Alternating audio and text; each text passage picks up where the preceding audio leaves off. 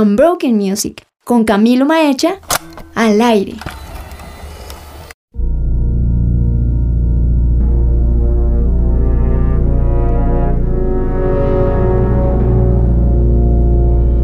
El año era 1986, el año que tal vez ha sido el más importante en la historia del cómic norteamericano. El 86 fue el año de transición entre la era de bronce y la era moderna, en que los cómics dejaron de ser un asunto de preadolescentes y empezaron un prestigioso camino a una madurez de contenido que universitarios se devoraban y que catedráticos diseccionaban. Fue el año en que Alan Moore, conocido en América por su legendaria serie Swamp Thing, y el ilustrador Dave Gibbons deconstruyeron el concepto de los superhéroes bajo los lentes de la Guerra Fría con la maxiserie de 12 números Watchmen. El 86 fue también el año en que Art Spiegelman presentó Mouse, una novela gráfica que relata el testimonio vital de Vladek Spiegelman, el padre del autor, Art, a lo largo de sus terribles vivencias durante la Segunda Guerra Mundial y su sufrimiento como judío en manos de la Alemania nazi. Esa elegía que todo el mundo pudo identificar para todos los que fueron exterminados y que después de ganarse un Pulitzer, por allá en el 92, es aún tema de conversación en universidades de todo el mundo. El 86 también fue el año en que la caída de Daredevil, el hombre sin miedo, concebida por Frank Miller y David Mazzucchelli en la miniserie Burn Again, Nacer de nuevo, vio la luz, en la que es hasta este día la joya de la corona de Marvel Comics, una alegoría del sufrimiento de un hombre, Matt Murdock, con las caídas de Cristo, su via crucis, crucifixión y eventual resurrección. Podría decir más, siendo Burn Again mi cómic favorito y Daredevil el mejor personaje de Marvel, en mi opinión, pero eso se merece un programa propio más adelante. El 86 también fue el año en que concluyeron las crisis en las Tierras Infinitas, 36 años antes de que el multiverso de locura del MCU sacuda las salas de cine con un concepto que ya era capitalizado, no por Marvel, sino por DC Comics. Y el 86 también fue el año en que el Caballero Oscuro regresó y le dio la bienvenida a Batman a la era moderna del cómic. Y esto es Unbroken Movies, que hoy bien podría llamarse Unbroken Comics, no sabemos, aún estamos experimentando con el formato y aún estamos decidiendo junto con Germancho. Le saluda Camilo Maeche en la dirección y conducción de este espacio junto al bien nombrado Grandmaster Germán Alvarado, hoy con la segunda parte de un especial que tiene como tema central a Batman, retomando nuestro recorrido por los cómics, las series de televisión, el cine y la música y todo bajo una óptica de fe. Y aquí viene nuevamente el disclaimer. Esto es Unbroken Movies o Unbroken Comics, donde, primero, somos cristianos, esto es lo primero y por lejos lo más importante. Segundo, amamos el cine, la música y los cómics. Y tercero, creemos que estas cosas son compatibles y que van bien juntas, porque Jesús mismo habló del Evangelio por medio de historias que las personas pudieran entender. Escuchamos de fondo Birth of the Penguin, partes 1 y 2, los primeros tracks de la banda sonora de Batman Returns de 1992 compuesta por el maestrísimo Danny Elfman y dirigida por Tim Burton. De Burton hablaremos más adelante, pero de Elfman hay que decir que su partitura del tema oficial de Batman del 89 fue lo que lo convirtió en uno de los compositores más grandes de Hollywood y también lo estableció como una de las mejores opciones para la música de películas de cómics. Su estilo oscuro e impresionista de la música de película encajaba perfectamente con Batman. El álbum de 1989 abre gloriosamente con The Batman Theme, ese tema épico y heroico, pero que al mismo tiempo está infundido una cualidad oscura y a veces melancólica y trágica. Ese es sin duda mi tema favorito del cine de superhéroes de lejos, aún reconociendo que el tema de Superman de John Williams tiene un arreglo de títulos de apertura más fuerte, pero, pero es que el de, el de Elfman simplemente tiene más energía dramática cuando se cita la partitura general. Y en el score completo, escuchándolo y viendo la película, es una declaración poderosa que se usó después para títulos de apertura y cierre en las series animadas de los 90, en varios videojuegos y en parques de diversiones, y que diría yo que rivalizando con el trabajo de Hans Zimmer y Michael Giacchino eh, para la saga de Nolan y The Batman de Matt Reeves respectivamente, sigue siendo, en mi opinión, la mejor banda sonora del cine de superhéroes con uno de los mejores temas de todos los tiempos que encaja a la perfección con el personaje y con su director, y que incluso empata muy bien con el funk electrizante del maestro Prince. ¿Qué más se le puede pedir a un soundtrack de Burton? Como dije, hablaremos más adelante. Mientras tanto, sigamos dándole la vuelta al cómic de Batman con uno de sus principales autores, Frank Miller, y su obra maestra, The Dark Knight Returns. Esto es Unbroken Movies o Comics. Estamos decidiendo.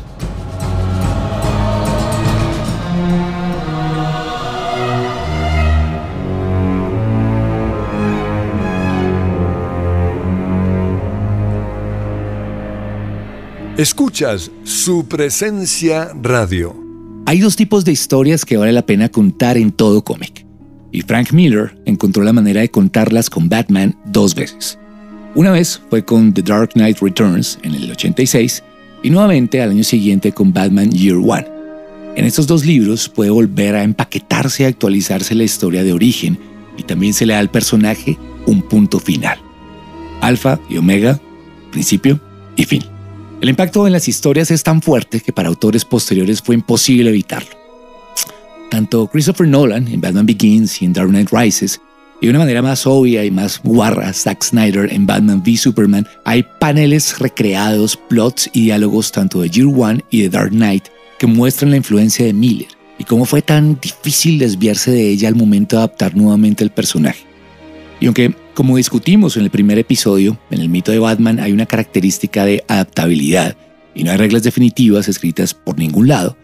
Sí creo que hay una historia central que tiene una estructura definitiva que la imaginación colectiva ha moldeado, que, le ha dado forma a lo largo de los años. Instintivamente, cuando uno lee a Batman, sabe, cuando lo lee, hay algo fuera de lugar y cuando está bien, funciona. Batman nunca mata a nadie, rara vez usa armas, se adhiere a un código moral y, en términos generales, no muere. Con Dark Knight Returns vemos a Miller seguir diligentemente todos estos tropos de las historias de acción y aventuras, pero la razón por la que su trabajo resuena tanto es por las pocas reglas que eligió de construir y doblar. Bruce Wayne tiene ahora 50 años, está retirado, es viejo, está cicatrizado. Es como un Juan recluso en Patmos, sin poder revivir las glorias del ayer, pero a puertas de una revelación del apocalipsis. Mirándolo desde un punto de vista psicológico, su personalidad está definida más como una extensión del asesinato de sus padres, en un estado mental constante de revivir ese trauma con impulsos de sabotaje propio, que alimentan una tendencia masoquista muy pocas veces explorada en las historias de cómics antes y que desde cierto punto de vista pareciera moral y justo pero no lo es.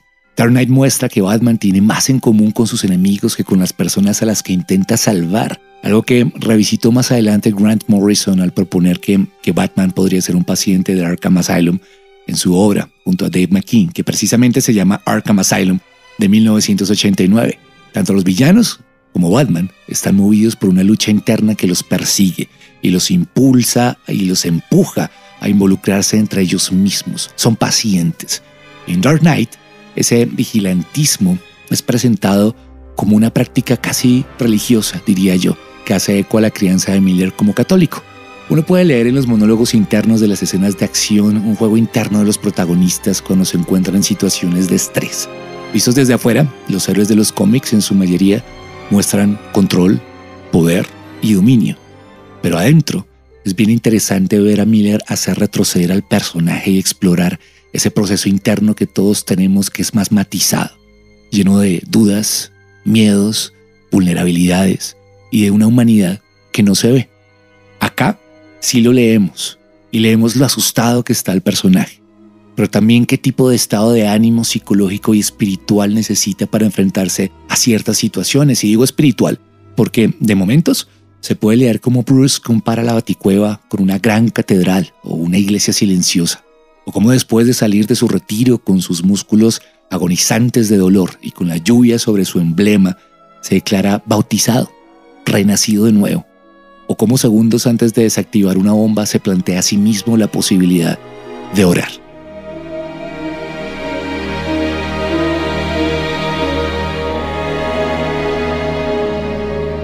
Lo que más amé de este cómic cuando lo leí por allá cuando tenía 14 años fue cómo Miller me fue guiando metódicamente con marcadores visuales a lo largo del camino.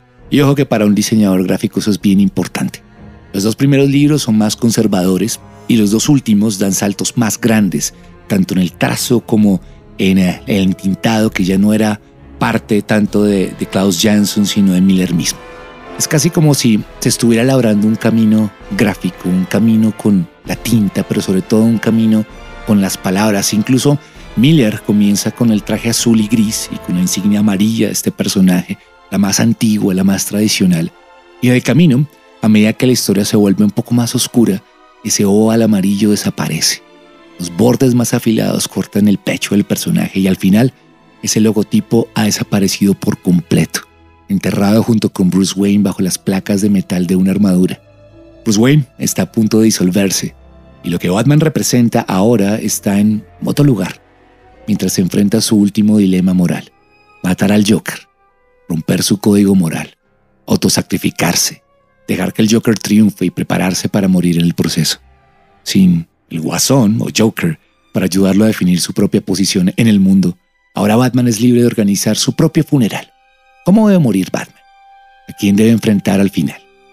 El único spoiler es que hay una cruz en su tumba.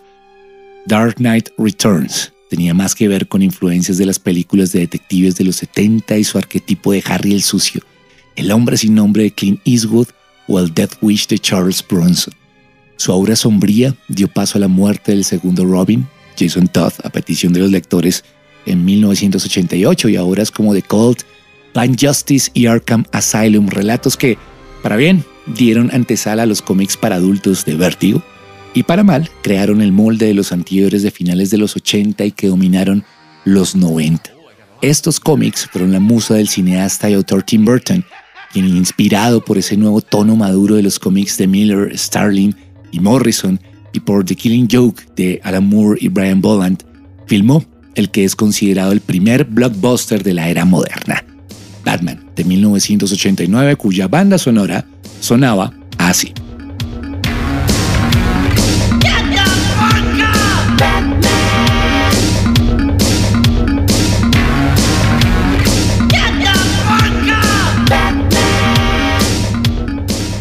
Su presencia radio.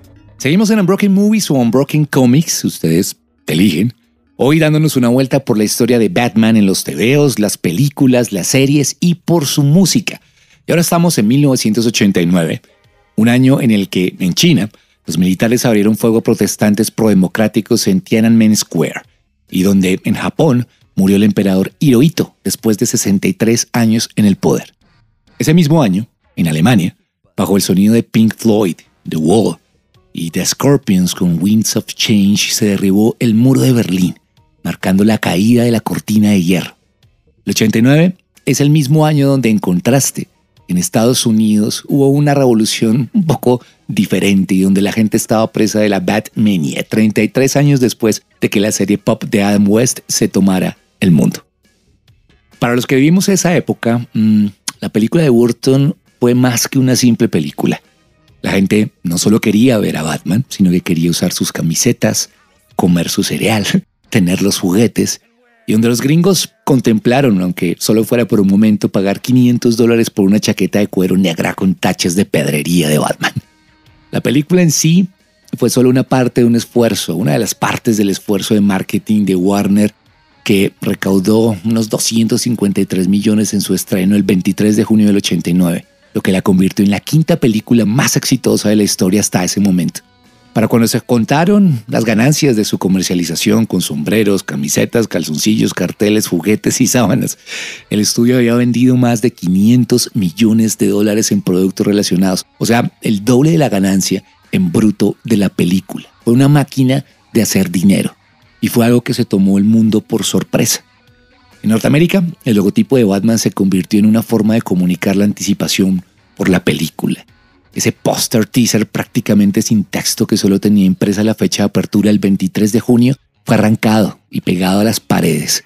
Se robaron aproximadamente unos 1.200 carteles del tamaño de, paradas de bus, que serían como las paradas de un transmilenio bogotano, y del metro, en una forma cruda pero efectiva de mercadeo de guerrilla. En las peluquerías, la gente comenzó a pedir que se les cortara el pelo con el logo por los lados de la cabeza. El símbolo de Batman era omnipresente. Si tú hubieras olvidado la película, incluso durante cinco minutos, alguien eventualmente pasaría luciendo una camiseta o un par de aretes de Batman para recordártelo. Se dirá mucho sobre el MCU ahora y sobre lo que Marvel está haciendo, pero Batman de 1989 es el abuelo de todos los blockbusters modernos y aunque películas como Spider-Man No Way Home, Avengers, Infinity War y Endgame mueven masas y hacen billones, comparados con estos tiempos, ninguna película iguala a lo que se vivió con la experiencia de cultura pop y de consumo en ese año. Es un fenómeno que no se ha repetido hasta esta fecha. Y hablando de la película en sí, por un lado, la visión artística extremadamente estilizada hacia un look neogótico bajo los diseños Art Deco del fallecido diseñador de producción y director artístico británico Anton First hicieron que Gotham City, ciudad gótica, haya sido uno de los lugares más distintivos y atmosféricos que se ha visto en las películas hasta la fecha y que me atrevo a decir que aún sigue siendo algo único en medio del pseudo-realismo que domina la arquitectura de las producciones modernas. Batman es un triunfo del diseño sobre la historia, el estilo sobre la sustancia, una película atractiva con una trama que en realidad no importa mucho, pero que en su tiempo impactó al ser completamente diferente a todo. Para los que vivimos en este hemisferio, la Batmanía nos llegó al sur y particularmente en Colombia se vino con una oleada de mercancía que se difundió con ayuda de comerciales de televisión y uno que otro anuncio en revistas y periódicos. No existía internet y sin embargo, cada niño del 89 la sintió. Llenamos el álbum, pegamos los stickers en loncheras y coleccionamos los vasos que Pepsi y otra empresa colombiana de gaseosas daban en sus camiones y juntabas varias tapas.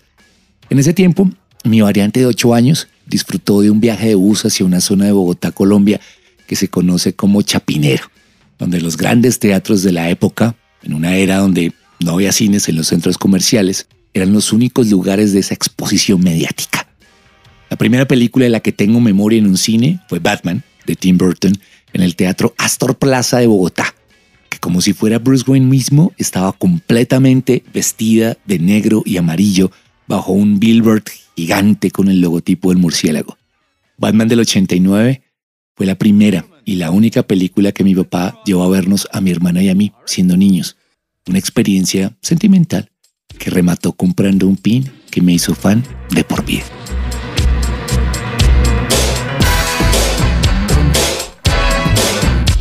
Recortar la película encuentro que las imágenes sí permanecen fuertes en mi mente, pero que tengo problemas de preocuparme por lo que sucedió frente a ellas. Sí recuerdo las calles de, de, Gotham llenas de extraños rascacielos que trepaban cancerosamente al smoke en el cielo, separados por puentes aéreos que parecían más telarañas contra el cielo nocturno. Recuerdo la primera aparición de Batman con la voz baja de Michael Keaton diciendo la línea icónica I'm Batman, que Bale, Conroy, Kilmer, Clooney y Ben Affleck han repetido pero sin el mismo impacto. También esa asombrosa toma del Batwing yendo hacia la luna para formar el logo y luego descender sobre las nubes. Recuerdo la armadura eh, sobre el batimóvil cerrándose de golpe como si fuera un armadillo de alta tecnología. Y también el origen del Joker y cómo reconstruyeron su cara dañada usando pocos instrumentos en una escena más acá de Frankenstein que de los cómics. Y también lo recuerdo, sonriendo, trepado, bajo un espantoso globo gigante mientras repartía dinero gratis en su propia parodia del desfile de Macy's, bajo el sonido de Prince y la escena realmente kitsch en la que desfigura obras maestras de arte en el museo local antes de que Batman se estrelle contra los vidrios de una claraboya. También tengo grabada esa batalla final sobre la torre de una iglesia y la primera vez que se encendió la batiseñal. La historia en realidad no importaba para mí mucho, pero las visuales permanecieron. Asimismo me pasó con su secuela Batman Returns en 1992, donde encontré más interesante el origen de Catwoman y el pingüino interpretados por Michelle Pfeiffer y Danny DeVito que lo que le pasara a Batman mismo. No importaba Batman. Y mi amor por el impecable diseño de la producción fue algo que me dio las ganas de estudiar algo relacionado con diseño, precisamente. En una era donde las únicas adaptaciones de cómics fueron Batman y las Tortugas Ninja, esa película o esas películas de Burton llevaron muy bien la antorcha, arrancando la década de los 90. Y ya, después de hacer este recorrido sentimental, sigo diciendo que estos son Broken Movies, inclinando ahora sí el péndulo al soundtrack, porque así sonaba The Artist, el artista llamado Prince, con el corte 4 de su soundtrack de Batman, Party Man, el hombre fiestero.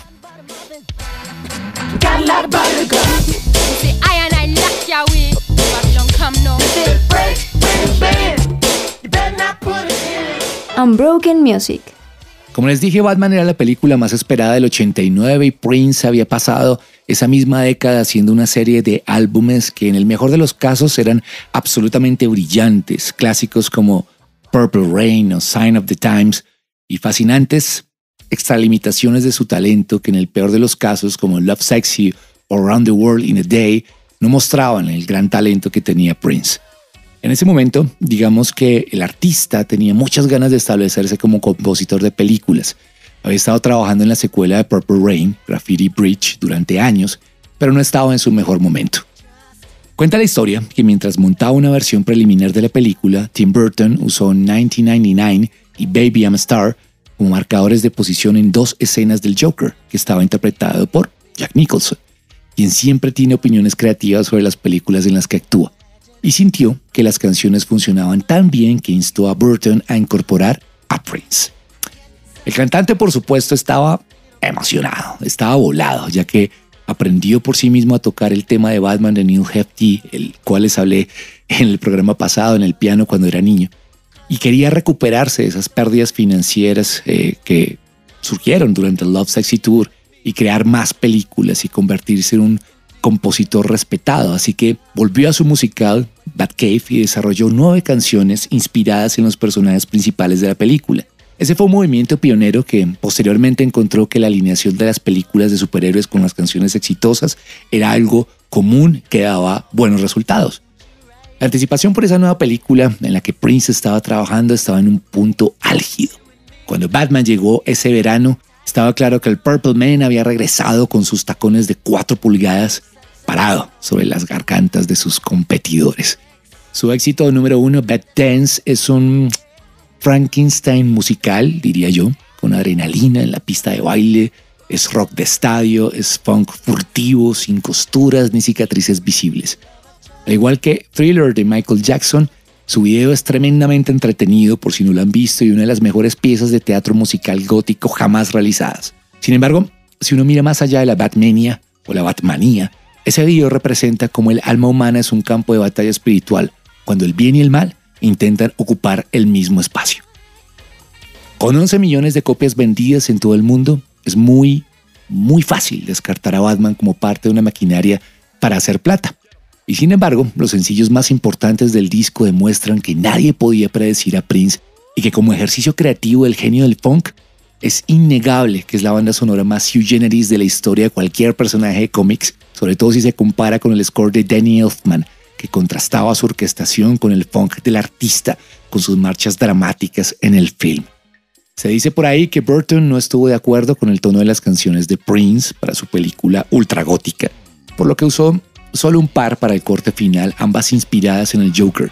Perry Man, inspirada en Jack Nicholson, y Trust, cosa que tiene sentido, porque si Batman está alineado con Elfman y Burton, el Joker está completamente influenciado por Prince.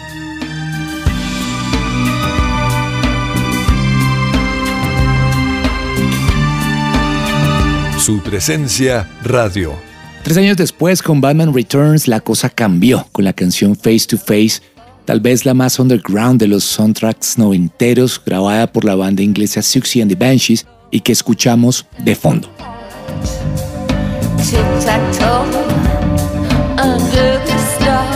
Face to Face fue compuesta junto a Danny Elfman y a petición de Burton, y feliz y apropiadamente fue usada en la escena del salón de baile en el que Bruce Wayne y Selina Kyle bailan sin máscaras frente a un público enmascarado.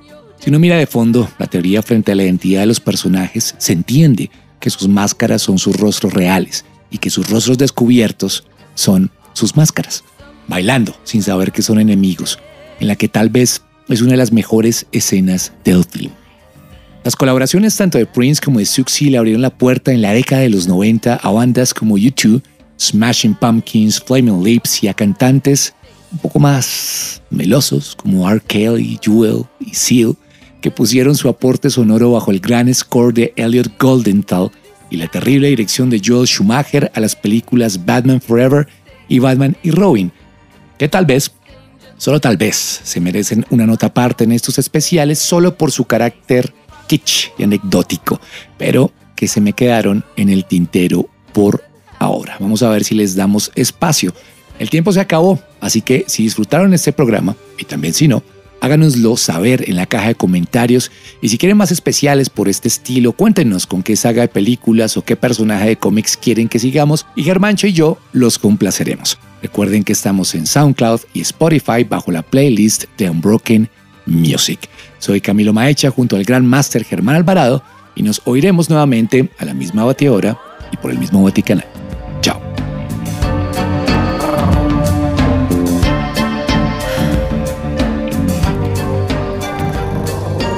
Unbroken Music.